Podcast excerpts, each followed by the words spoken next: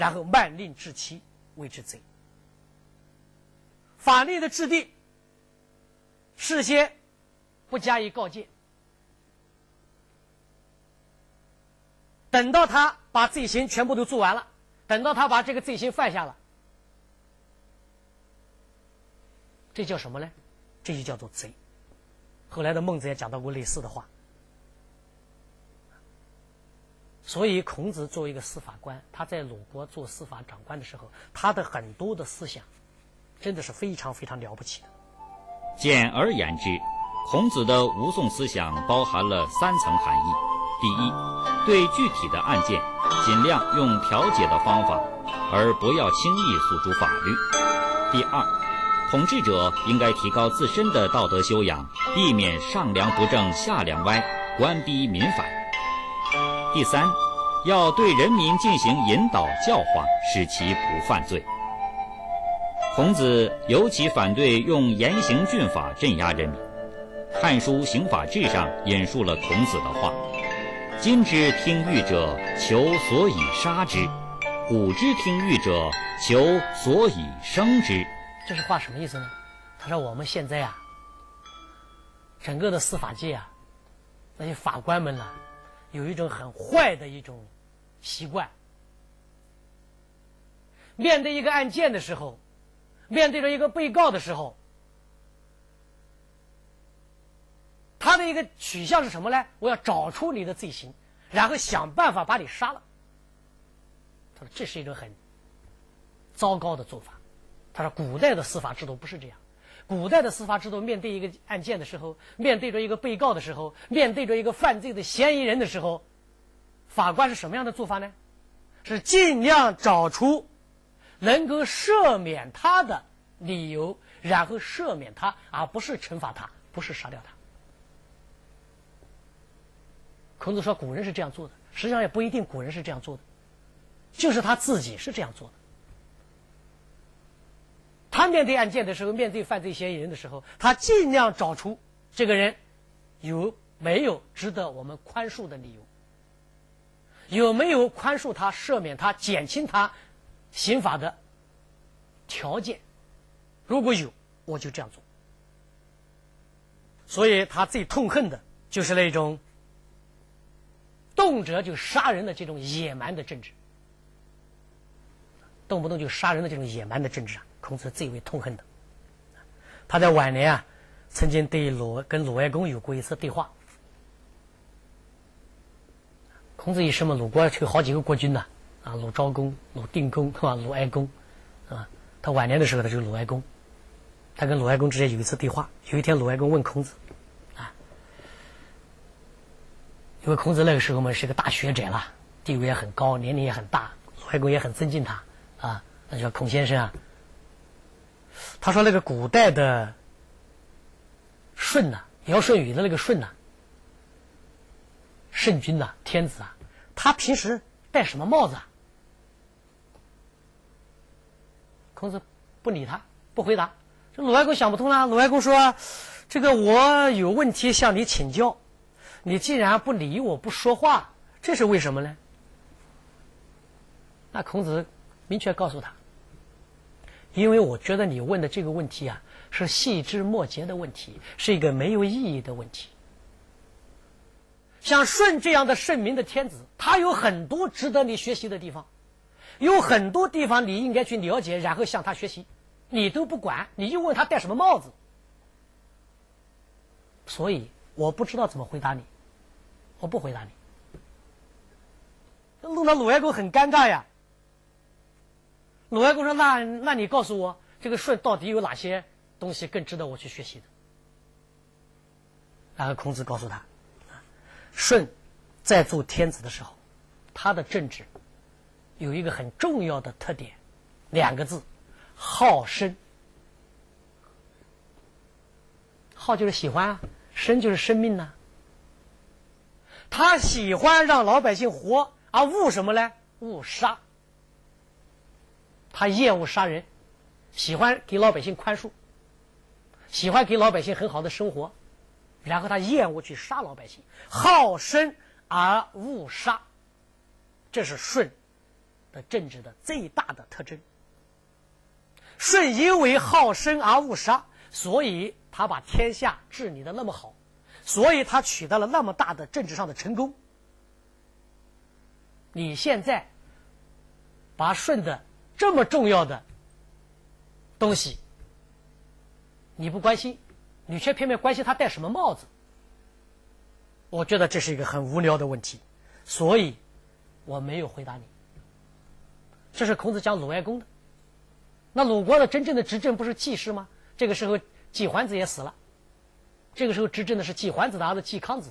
啊，有一天季康子跑来问孔子，啊，他说：“现在啊，这个鲁国的政治不好弄啊，啊，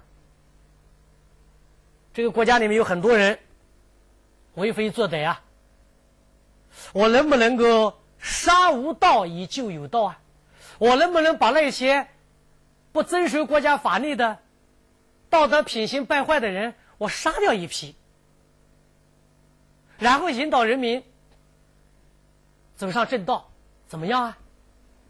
哎，季康子跟孔子提这样的问题：我杀一批，警告人杀鸡给猴看，可以不可以？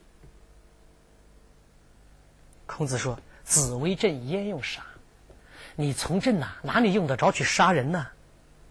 子欲善而民善矣。”如果你自己要很善良的话，老百姓就会很善良。这句话的含义是什么？老百姓现在很多为非作歹的，很多老百姓品德不好的，是什么原因呢？是因为你季康子本人也就这样的人呢。你不要老找别人的麻烦。子欲善而民善矣，你要善，人民自然就会善。你自己不善，人民当然不善。然后你去杀人，这样的政治，孔子是坚决反对的。杀人的政治是最原始、最野蛮的政治了。但是我们要提，旧时候是这样，到战国时候愈演愈烈，到孟子的时候，他已经发现那些诸侯王杀人已经不仅仅是治国的需要了。是一种心理需要了。孟子发现那些君主们杀人杀的时间长了以后怎么样呢？他有瘾，他上瘾了，他有一种嗜好了，杀人好玩。在这样的情况下，我们看看孔子的这个思想，我们就知道他的价值所在了。那么这是孔子的一些做法。那么在孔子的学生里面，在这方面受孔子影响的有很多。我们来说一说。第一件事情。是孔子的弟子高柴的故事。高柴字子高，他曾经在魏国做士师。什么叫士师呢？就是大司寇的副手。鲁迅，这孔子不是鲁国的司寇吗？司法部长。那么司法部长的下属，司法部的副部长就叫做士师。这个高柴啊，曾经在魏国做士师。他在做事师的时候判过一个案子，有一个人犯了罪，他依法把这个人的脚给砍了。要注意啊，依法砍掉这个人的脚。这个人确实犯了罪，然后这个高柴嘛，按照法的规定，严格的执法，把他脚给砍了。那这个人就变成残疾人了，然后这个残疾人就在鲁，在这个魏国的城门口做看门的人了，守门的人。后来魏国发生了一次动乱，高柴赶紧逃跑，但是他跑到城门口的时候，他吓坏了，因为他发现守门的人就是被他砍掉脚的这个人，那他还能跑得掉吗？跑掉了，为什么？我们来看下面。这个守城门的人，当然不会放他走，不会把城门打开放他走。但是很显然，这个被他砍掉脚的这个守城门的人，对于高柴没有恶意。他对高柴说：“让我打开城门放你走，这是我是违法的事情，我不做。那个地方城墙有一个缺口，你可以从那地方跳墙。”他给他指一条生路。这高柴跟孔子学习的很讲理的，对吧？我这么一个身份的人让我跳墙，他说君子不跳墙。他们说狗急跳墙，他人他急了不跳墙。他说我是君子，我不跳墙。那这个守城门的人说：“那你好吧，这地方还有个狗洞呢，你钻一下，从那个洞里钻出去。”那高柴一看更生气了：“君子不钻洞，你又不跳墙又不钻洞，后面追兵来了。”然后这个人告诉他：“那好吧，我这儿有一间房子，你进去躲一躲。”那高柴到这个房子里面躲起来了。追捕的人过来了。这个守城门的人把这些人给打发走了，他把高柴救下来了。高柴啊，等到这些搜捕的人走了以后，他出来以后啊，他觉得很奇怪。他说：“我以前在做司法副部长的时候，我判你的案子的时候，我不能够违背国家的法令赦免你，我只好砍了你的脚。”那今天我在这样的情况下，你正好可以报复我。你为什么不但不报复我，你还给我指生路，还帮我逃跑呢？他就问这个人，那这个人跟他怎么说的呢？这个人说：“当初你砍断我的脚，不怪你，是我罪有应得。我确实犯罪了，你没有加重对我的惩罚，你是严格量刑的，我该得这个罪。”所以我不怪你，而且你在当时判我罪的时候，你把我放在最后一个人，你把前面的所有的案子判完再来判我，我当时就感觉到你是想把我放在最后，看看我能不能有机会，能不能找到什么赦免我的或者减轻我罪行的这样的一些条件，所以你把我放到后面。你当时的这个做法，我能感觉出来，你是关心我的。后来，我确实没有什么减刑的条件，只好被判砍掉脚。这个时候，我看你的表情是很痛苦的，是很仁慈的，是很悲伤的。所以，你虽然要砍我的脚，那是国家的法令，你不得违反。但是，你的内心，你不愿意。我从你这个表情，我感觉到你是一个君子，你是一个好人，所以我对你个人没有任何仇恨，这就是我今天帮你脱逃的原因。这个事情后来给孔子听说了，孔子就说啊，这个高柴的这个官啊做得好啊。他在使用刑法的时候，对任何人都是一个标准，而问题在于，他在一边掌握着法律的时候，一边他充满着仁慈之心，带着仁慈之心去执行法律，结果可能法律是不能违背，法律得到执行了，但是他给那些罪犯本人心里的感觉是不一样的。他能够感觉到你的仁慈，所以这样的人不会结下仇怨。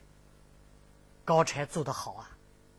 所以中国古代的法律，中国古代封建的法律里面，如果说这些法律里面有一丝温情的话，这一丝丝的温情，我们都可以追溯到孔子的法律实践。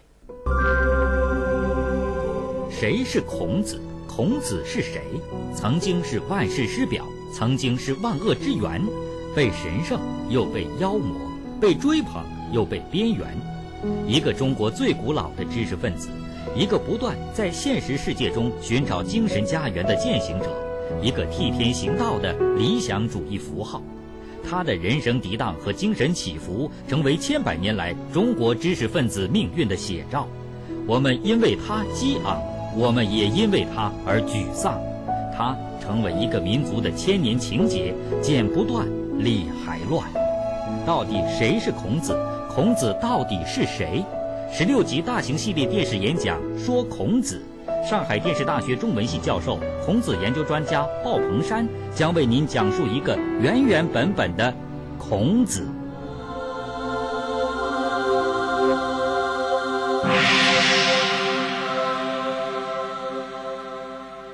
我们来举两个例子来说明这样的问题。一个是美国的例子，一个是中国的例子。中国，我不知道大家知道不知道？前不久有一件很大的一件事情，就是一个退伍军人崔英杰摆小摊卖香肠，成三个月之内，他每次花四五百块钱买的那个三轮车，给城管没收了两次。然后他为了把这个三轮车讨要回来，一个退伍的军人不得不给城管下跪。但是他的这个行为没有得到城管的同情，在不得已的情况下，在混乱的状态下，他拿出一把一块钱买的切香肠的刀。把一个城管人员给杀死了。那按照我们一般的，如果我们法律，我们讲法律如果是完全冷酷无情的，那好，杀人偿命。但是最终这个案子判的结果是什么呢？崔英杰是缓刑。法律在这个地方显示出他的温情。崔英杰的律师从崔英杰的小学到中学，到他的部队，找了很多的资料，证明这个人。一直是好学生，在部队里面是个好士兵，是个优秀士兵。他退伍以后无法生存，他没有干坏事，没有偷窃抢，他自己自食其力，在街上摆小摊。这样的人，如果我们硬逼着他没有生路的话，这个问题在社会了，不在个人了。所以，崔英杰的辩护律师在他的结辩的词上有这样一反问呢，他说。如果我们在座的所有的人，当你们赖以谋生的一切都被剥夺以后，你们能不能够做到像我当事人那么冷静？我觉得这件事情是一个悲剧，但是在悲剧发生以后，我们认识到了一部分的真理，这是一件事。还有一件是美国的校园枪击案，对吧？这件事情。这一件枪击案发生以后，三十二个人被杀死了，枪手自己也自杀了。当然不存在法律诉讼的问题了，但问题是美国的人民从这件事情认识到了问题，所以这个社会也进步了。他认识到什么问题呢？如果照我们的想法，这一个人杀了三十二个同学，这是十恶不赦，那是罪大恶极。可是美国人不这么干。美国人认为这个人也是很可怜的人。他在孤独寂寞的时候，他在内心里面充满恐惧的时候，没有人试图去帮助他，导致他最后走上了这条路。所以，最终这个校园里面对这个校园凶杀案进行搞了一个仪式的时候，他们放飞的是三十三只气球。而且这三十三个气球的颜色是一样的，也就是说，三十二个被害者和这一个杀人凶手，他们是同样的气球飞上了天。美国的人民给了他宽容。有很多人在这一个杀人凶手的那个、那个、那个前面的一个祭祭祀的一个这么一个台子上留言，其中有一个留言就是这样写的：“对不起，在你孤独的时候，在你寂寞的时候，在你内心里面。”无助的时候，我们没来帮助你。所以我举这两个例子，两个大国，美国中国都是世界上大国，都通过这两个悲剧有所进步，这是一件非常值得欣慰的事情。我们不要简单的把很多的法律问题就理解为法律问题，法律问题很多时候是政治问题。犯罪往往有根源，不解决犯罪的根源，我们无法减少犯罪，更谈不上杜绝犯罪。所以，孔子告诉我们：仅仅在犯案以后惩罚罪犯，这不是正确的方法。正确的方法是“必也无讼乎”，要找到犯罪的根源。啊，这个根源往往在哪里？在社会，在政治。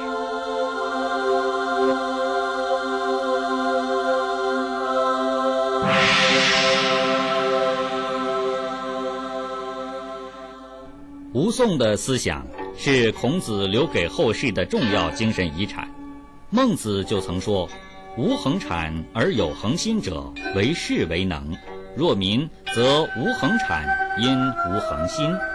苟无恒心，放屁挟持，无不为己，即陷于罪。然后从而行之，是罔民也。”意思是。如果一个国家的统治阶级不能保障人民的正当生活，导致人民起来犯罪，因此被处以刑罚，这实际上是统治阶级设下一个陷阱，在陷害人民。孟子的这种思想是非常了不起的思想，而这种思想就直接来源于孔子。那么，孔子的这样的一种盛行的思想，在中国历史上也有很大的影响。欧阳修。宋代的欧阳修曾经写过一篇文章，怀念他的父亲，叫《双纲欠表》。他说他的父亲在做官的时候，晚上老是在翻了一些案卷，一边翻一边就叹气。那欧阳修的母亲就问他的父亲：“你为什么叹气啊？”他的父亲说：“我一直在看一看，能不能给这一个罪犯找到减轻他刑罚的理由。”可是我找不到，所以我叹气。欧阳修的母亲就说：“那你找不到，你还找什么呢？”然后欧阳修的父亲说：“找不到，我找了，我找了没有找到，他第二天被杀了，他死的瞑目啊！如果我有可能找到，我没有找，他第二天被杀了，他不是死不瞑目吗？”